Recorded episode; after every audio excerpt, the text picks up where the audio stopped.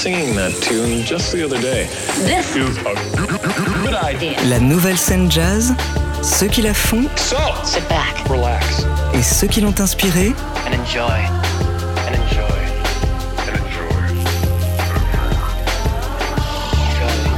épique et électrique, mixtape. Sébastien Deviane sur TSF Jazz.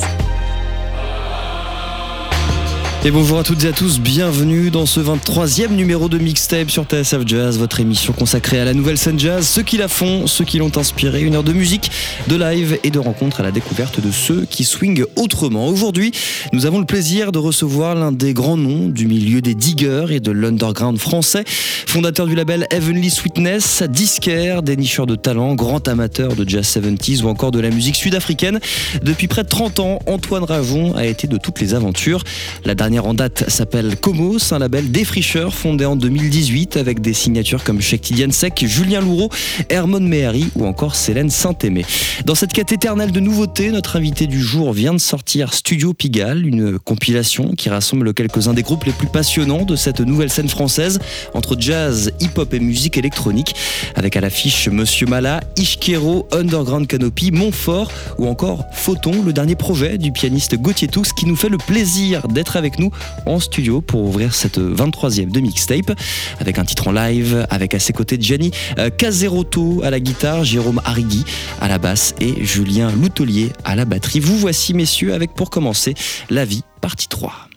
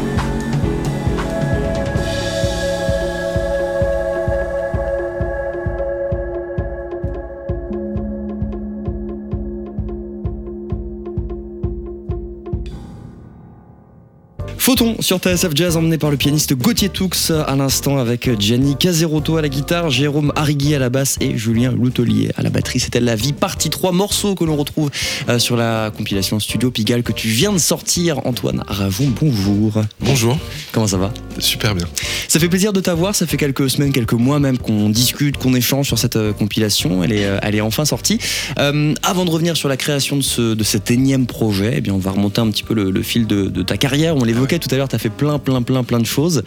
Euh, le point de départ, Qu'est-ce qui t'a fait tomber dans le jazz? Qu'est-ce qui t'a fait aimer les disques et collectionner Alors, les vinyles Je pense que c'est par mon père qui était fan de jazz et qui m'a emmené voir quelques concerts quand j'étais adolescent.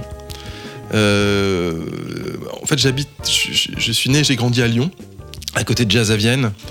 Et j'ai eu la chance, dans les années 80, adolescent, d'aller voir des concerts qui m'ont marqué. Il me faut des noms, Antoine. Euh, alors franchement, un des trucs les plus forts que j'ai vu à l'époque, c'était Cab Calloway, qui devait déjà avoir 90 ans, voire plus, en 88 ou quelque chose comme ça. Et après, ça c'était, mon père était très dans ce jazz-là, swing, les Mills Brothers, mais aussi euh, Coltrane, Chet Baker, etc. Mais euh, ouais, ce concert-là, j'en ai un très très très bon souvenir. Et à partir de quel moment tu as commencé à toi te pencher sur les disques et sortir de ceux de ton père, peut-être lui oui, proposer alors, des trucs euh... En fait, assez vite, parce que moi je suis de la génération qui a grandi avec le hip-hop, j'ai 52 ans. Et dans les années 80, euh, voilà, moi j'écoutais beaucoup de rap, au tout début du rap. Et forcément, ça semblait beaucoup de, jazz à cette époque-là. Et c'est aussi par ce biais-là, par les musiques de club, euh, que je suis arrivé dans, à acheter des disques euh, et à collectionner des vinyles, etc. etc.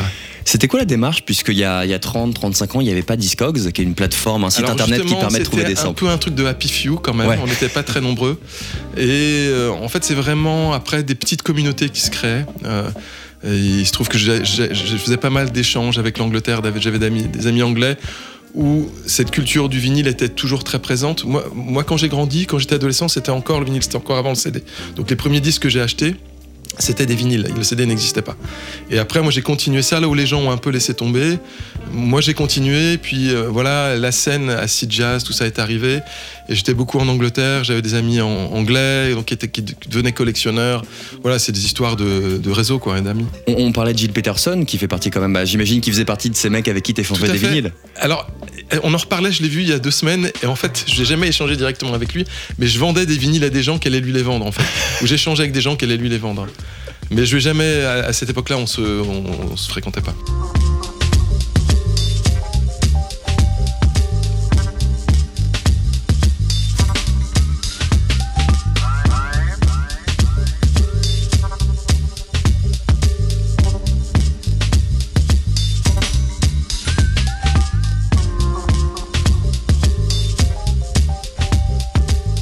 Quand de Lyon pour monter euh, euh, à Paris En 92. Et c'était dans quel but À quel moment ça a été en fait, une, moi, option de faire de la musique En fait, à cette époque-là, moi, j'ai fait des études de droit et je suis venu pour euh, terminer mes, mon master. Du moins à l'époque, c'était un DESS de droit à Paris. Et puis là, j'ai commencé à. Ma compagne à l'époque était euh, chanteuse de jazz. J'ai traîné avec des musiciens, plutôt de rap aussi. J'étais très proche de Menelik à l'époque, euh, le rappeur euh, avant qu'il sorte, tu connais pas, mais c'était l'équipe de MC Solar, Jimmy J, tout ça, toute cette bande-là. Et j'étais, voilà, j'ai pas mal traîné avec là encore des musiciens anglais de ce qu'on appelait le trip hop à l'époque, RPM, plein de producteurs. Et je me suis retrouvé et, et j'ai toujours eu un métier à côté. J'ai fait des études de droit, après j'ai fait des, ressources humaines, mais à un moment, je, me suis dit c'était pas pour moi. Et j'ai euh, monté ce, magasin dont tu parlais qui s'appelle parisjazzcorner.com. On va commencer à se plonger dans la playlist que tu, que tu nous as apportée. On va évidemment écouter un peu les, les titres de la compilation Studio Pigalle. Je t'ai demandé, comme tu es un grand digger, je t'ai demandé voilà, quelques titres euh, à écouter.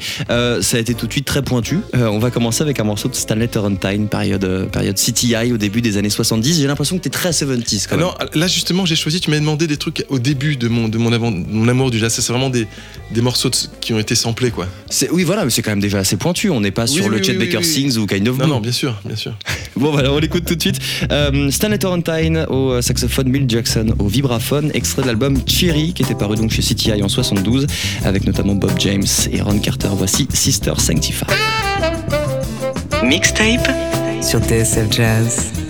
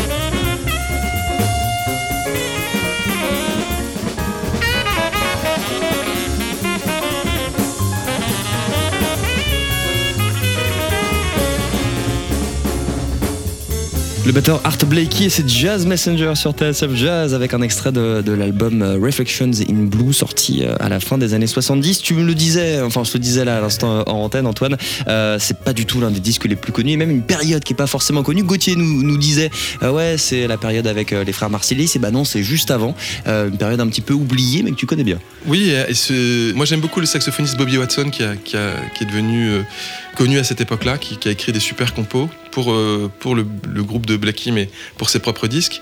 Et, ce morceau-là, il est un peu, euh, pour moi, c'est iconique parce qu'il est, c'est un sample euh, connu d'un très grand morceau de, des années 90 d'un qui s'appelait Digable Planets. Le morceau s'appelle Rebirth of Sleek et c'était vraiment le comment dire le, jazz rap quoi de l'époque.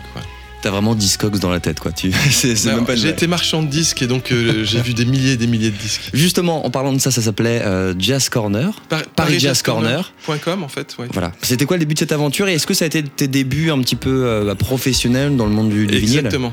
En fait, avant, j'étais collectionneur de la boutique qui s'appelle Paris Jazz Corner, qui est une boutique historique à Paris. Et j'ai proposé au patron à l'époque de créer une autre structure qui soit pour vendre des disques en ligne. C'était en 2000, et donc c'était vraiment au début d'Internet marchand. Mais pendant quelques années, ça a très très bien marché parce qu'on était parmi les premiers à vendre des disques de collection en ligne, de jazz et, et autres musiques. Voilà. C'est euh, quelque chose qui a marché chez les diggers ou qui s'était démocratisé aussi Non, euh, c'était pas aussi. Il n'y avait pas eu encore le renouveau du vinyle.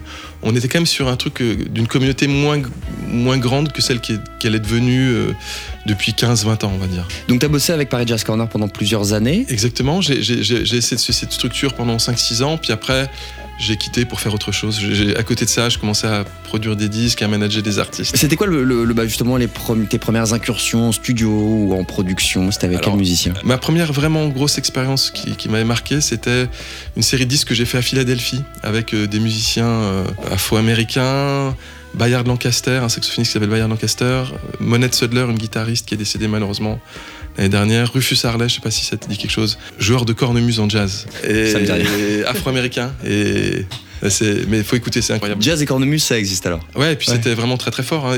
Lui, il a donné des cours à Coltrane de cornemuse, par exemple.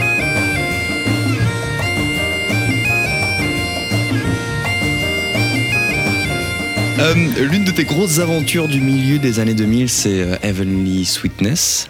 Euh, qui est un label absolument culte aujourd'hui.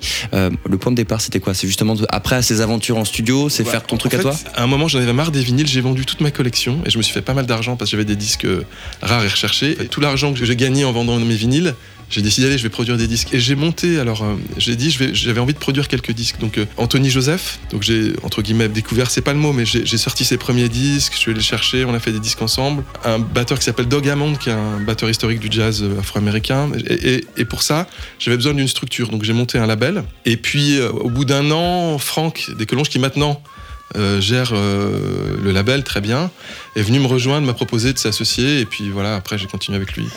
Il y avait beaucoup de rééditions aussi euh, au Voilà, départ. c'est ça, on, a- on en fait ouais, une- toute une série de rééditions. Ouais, j'en ai noté quelques-uns, c'est un peu des classiques. Il y a le Cap Verden Blues de. hum, Alors ça, ça a été une deuxième partie. Au début, on a sorti des trucs un peu plus pointus. Puis à un moment, Franck a réussi à faire un deal avec Blue Note pour pouvoir ressortir des classiques Blue Note, et ça, c'est c'est tout au crédit de Franck. ouais. C'est plus faisable, ça Non, aujourd'hui. ça a été faisable justement parce qu'il n'y avait pas eu ce renouveau du vinyle. Et encore au, début- au milieu des années 2000, entre 2000 et 2010, même les majors se disaient ouais, le vinyle ça sert à rien.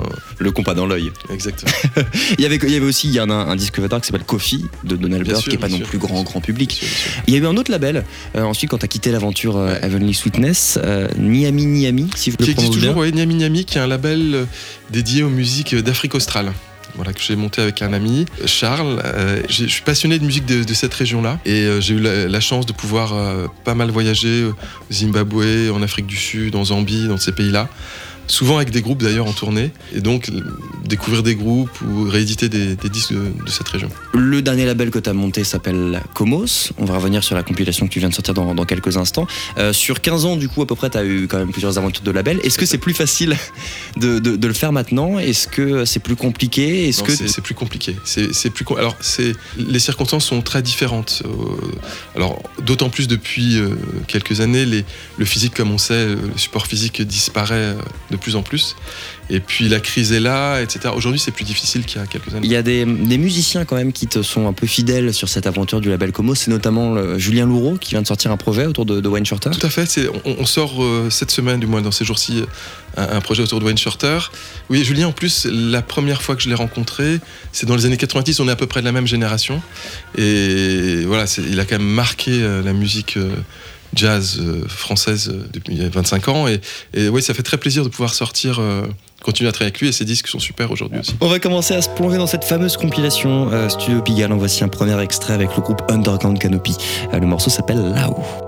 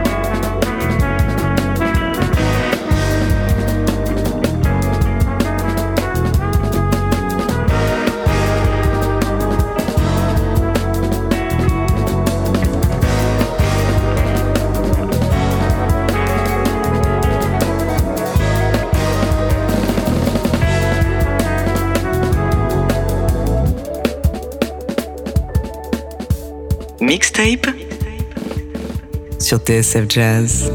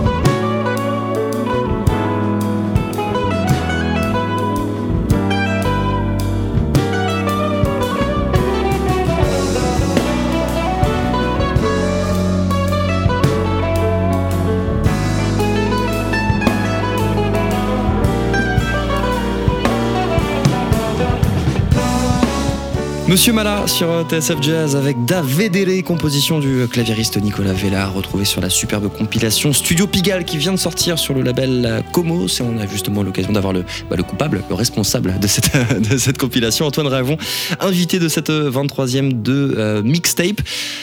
Avant de parler de la compilation, il faut bah, comprendre d'où vient cette idée, euh, puisque tu as toujours été à l'affût de, de, plein, plein, plein de groupes, de plein de nouveautés, d'exclus. Euh, Qu'est-ce qui t'a poussé voilà, maintenant à, à aller Bah, chercher ces nouveaux groupes parisiens? En fait, c'est en sortant dans les clubs parisiens, il m'a semblé qu'il y avait une nouvelle scène assez éparpillée euh, géographiquement dans Paris, mais qui, qui se développait avec euh, une approche euh, un peu différente des, euh, des générations précédentes. Je, retrouve aujourd'hui dans les groupes euh, quelque chose de bien plus collectif qui me rappelle les 90s, euh, les années 90, euh, l'époque euh, justement du début de Julien Louraud par exemple, où il y avait vraiment des groupes, euh, de, des collectifs, on va dire, égalitaires entre guillemets, et, une énergie de fête, ou en tout cas de danse, assez politique. En fait, c'est et je trouve ça super. Voilà. Toi qui avais vécu ça euh, aussi en France, du coup, sans Ouais. parler de, de l'Angleterre, dans les années 90-2000, ça aurait été quoi le, le point de comparaison que tu pourrais faire avec des musiciens français?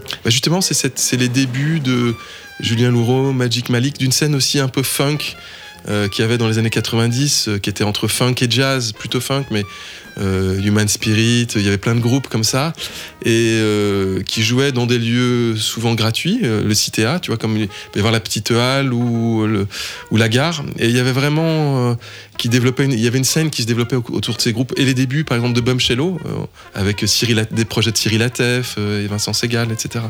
Qu'est-ce qui a fait que ça a pété maintenant? Et pas il y a 10 ans, pas il y a 8 ans? Pourquoi est-ce que ça y est, ce revival Parce qu'en fait, je pense qu'il y a un truc qui a fait beaucoup de mal, c'est l'électroclash au début des années 2000. En fait, où il y a eu, tout d'un coup, les, les jazzmen se sont rêvés en rockstar un petit peu. Et donc, ils sont partis sur quelque chose de très égotique, à mon, à mon sens, qui m'a un peu énervé. Et où c'était un tel, euh, voilà. Et où il y avait quelque chose de très. euh, une génération qui été très marquée par cette musique-là, qui était une musique un peu en réaction, justement, au côté trop hédoniste de, de la house, et, etc. Et qui était une musique qui, je trouve, bien plus individuelle et bien, bien plus sombre. Euh, et je, synthétise un peu, hein, c'est un peu euh, à gros traits, mais il y a eu un peu une perte de cette logique euh, rave, on va dire, entre guillemets. Et, et je trouve que ça revient, et même dans des générations, là, on, la compile, c'est beaucoup de musiciens qui ont entre 25 et 35 ans, je dirais. Et là, je, je travaille aussi avec ma- maintenant en plus avec des groupes un peu plus jeunes, ils sont encore plus radicaux dans le côté rave, on va dire. Oui, voilà, ils- tu- on, on en parlera tout à l'heure, mais ils ont à peine 20 ans, quoi, les nouveaux que tu es allé chercher. euh, Oui, 20, 22 ans, et euh, il continue à. C'est la, continuité. Les générations se succèdent et euh, pas exactement les mêmes influences, mais, euh, mais euh, ils sont encore plus collectifs. C'est vraiment des, des groupes, groupes, groupes euh, très, très, très égalitaires. Et comme les groupes de rock, justement. Comment allé les chercher, du coup Tous ces groupes, ces cinq groupes qu'on retrouve Alors, euh, sur en, la en- en compilation? allant les voir, en, en allant les voir en concert, je me souviens, j'avais vu Photon euh, à la Petite Halle. Voilà, et j'avais trouvé ça super, donc j'en ai, j'ai proposé directement. Et puis, euh, pareil pour euh, Monsieur Mala, que j'avais vu en, en concert. La plupart, je les ai vus en concert, en fait. T'aurais pu leur demander euh, de t'envoyer un wave ou un MP3 d'un morceau qu'ils avaient déjà enregistré. J'ai bien compris que c'était pas du tout la démarche. T'avais une approche particulière quand même pour cette compilation. Oui, en fait, l'idée, alors, c'est l'idée un peu de Comos, du label Comos, qui est liée au studio Pigalle. On, on a le même propriétaire, le même patron, euh, Olivier Poubelle. Et euh, moi, ce que j'aime, c'est dans les disques, c'est aussi être en studio, être là au moment de la production tant que je peux. Et. Et capter un moment, on va dire. Et euh, l'idée, c'était d'unifier les sons de tous ces groupes qui sont assez différents, puisqu'il y a des esthétiques euh, entre Photon et, et Montfort, par exemple, c'est très différent comme, comme propos. Mais l'idée, c'était d'avoir un, d'unifier par enregistrer au même dans le même studio, dans les mêmes conditions, avec le même ingénieur du son, pour avoir une, pas une compilation de morceaux si disparates, qu'il y a une unité entre tout ça. Il y avait deux thèmes pour la compilation Studio Pigalle. Voilà, en fait, ce qui s'est- il, il fallait essayer d'arriver à aussi les, les- les fédérer sur une. unifier tout ça, voilà. Et donc, euh, c'est vrai que j'aurais proposé à chacun de faire un morceau euh, plus dance floor, on va dire, et un morceau plus ambiante ou cosmique, qui sont plutôt des termes de la musique électronique que des termes du jazz, justement. Mais ensuite, chacun l'a interprété à sa propre sauce, parce que selon la culture euh, que chacun avait de ces termes-là, ils l'ont interprété un peu différemment, mais ça permet d'avoir un parti pris. Mais cette sensibilité de, de studio et de capter le moment, c'est quelque chose que tu n'avais pas forcément il y a 20 ans quand tu commençais à produire des disques ou des choses comme ça. Ça, c'est venu comment et comment À quel moment tu te sens, euh, entre guillemets, euh, prêt? Moi, mon travail, c'est plutôt de mettre en place une, une énergie ou une, un contexte, un scénario, et après, il se passe ce qui doit se passer, en fait. Je- je- J'arrive avant que la musique ne, ne se passe, et ça, c'est le travail des musiciens. C'est pas le mien. On va continuer à se plonger dans cette euh, compilation Studio Pigalle. Voici le, le morceau d'Yves Kero, Solange, sur TSF Jazz. Mixtape sur TSF Jazz.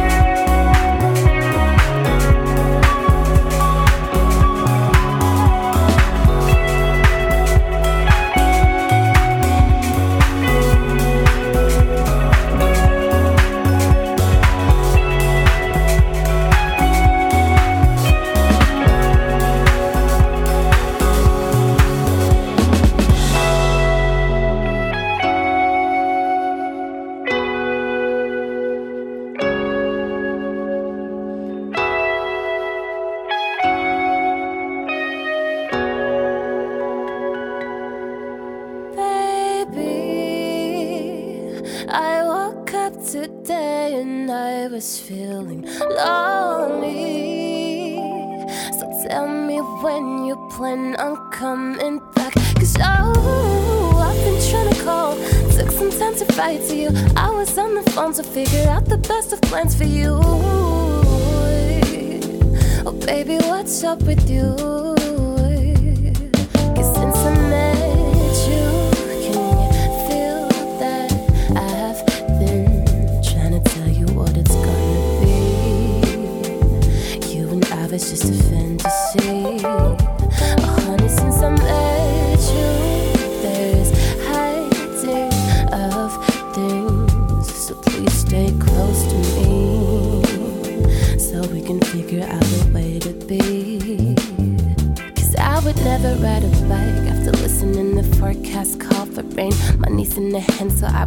Come in late. Alright, alright, man. But the first day is giggles in Paris. Second one asking for your dreams. Third one is water reflecting those multicolored lights. That one let me take a breath. My fingers smell like cigarette. That pictures and favorites, and now it's making me wonder why. Were we ever gonna be just fine?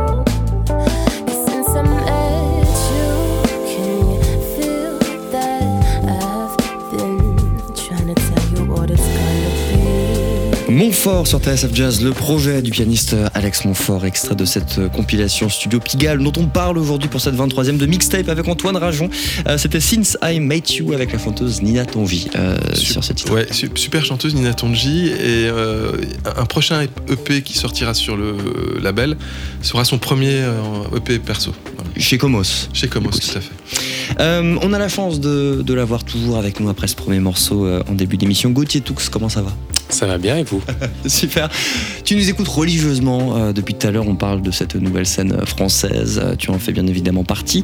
Euh, on s'était appelé à un moment de, de la compilation. Tu m'avais un petit peu raconté comment ça s'était passé.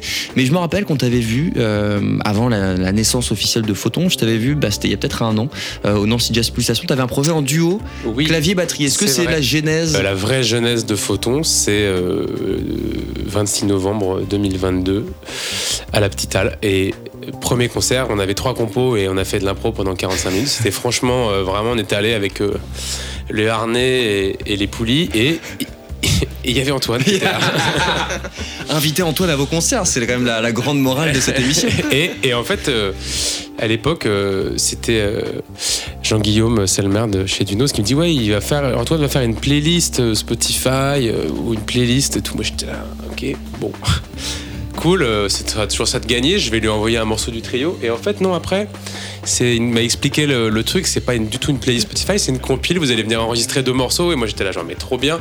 Le projet, il vient de naître. On va pouvoir enregistrer dans un super studio, avoir du son, c'est trop cool. C'est un des studios les plus anciens en activité à Paris, si ce n'est le plus ancien. Le- le- première trace d'enregistrement date de 1947 ou 50. Il y a une suite à cette collaboration Comos, on a peut-être le droit d'en parler. je crois. Oui, oui, on, on va sortir euh, le premier album de Photon avec joie. Voilà. D'ici euh, L'automne prochain. l'automne prochain, enfin au début septembre 2024. Et on était il y a euh, deux mois, quasi pile, au studio Pigalle pour quatre jours. Et on a aussi mixé l'album depuis avec Félix. Euh, et c'est la continuité de ça. Euh, on y retrouvera euh, un des deux morceaux de la compile et huit autres morceaux originaux. Euh, voilà, je- je- c'est difficile d'en parler maintenant. Euh, Il y a plein de trucs. euh, en fait, en tout cas, moi, je suis super excité de, de l'album. On est hyper content de la musique. Il va y avoir pas mal de concerts. À C'est ça, partir voilà. de février-mars, il y aura un- une date parisienne de, de promo en mars. On pourra l'annoncer un peu plus tard parce que pour l'instant, on est encore en train de régler quelques détails. Mais en tout cas, ouais, ça, va, ça commence à, à prendre forme et c'est hyper cool. Gauthier Toux, c'est Photon, donc ce super projet qui euh, bah, donnera naissance à ce premier album chez Comos dans pas très très très longtemps. Je vais vous laisser messieurs rejoindre la scène parce que vous nous faites l'amitié de nous jouer un deuxième morceau pour clore cette 23e de mixtape. Le temps d'écouter les derniers petits protégés euh, d'Antoine Rajon. Il s'appelle Dandy. Un petit mot peut-être sur ce, sur ce groupe? Ah ouais, Dandy, c'est un groupe, euh, un quartet parisien euh, que j'ai découvert lors d'un concert au disquaire. Voilà. Et qui font une euh, house music euh, instrumentale, et, pas instrumentale puisqu'il y a une chanteuse ouais, organique. Voilà, house et jazz. Voilà. Et ben on les écoute tout de suite. Dandy et Mankind sur TSF Jazz. For all mankind. Mixtape sur TSF Jazz.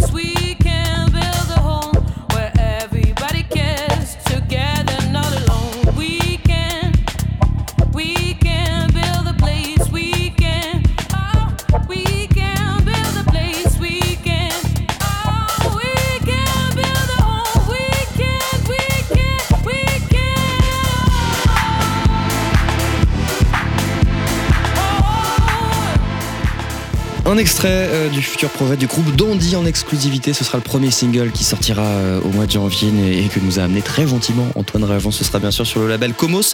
On a discuté euh, pendant cette émission de cette superbe compilation Studio Pigalle avec tout plein de groupes qu'on adore Ishkero, Monsieur Mala, euh, Underground Canopy. Et donc, euh, nos invités pour clore cette 23e de mixtape avec Gauthier Toux au piano, Gianni Caserotto à la guitare, Jérôme Arrigui à la basse, Julien Loutelier à la batterie. Vous voici, messieurs, avec Dessine.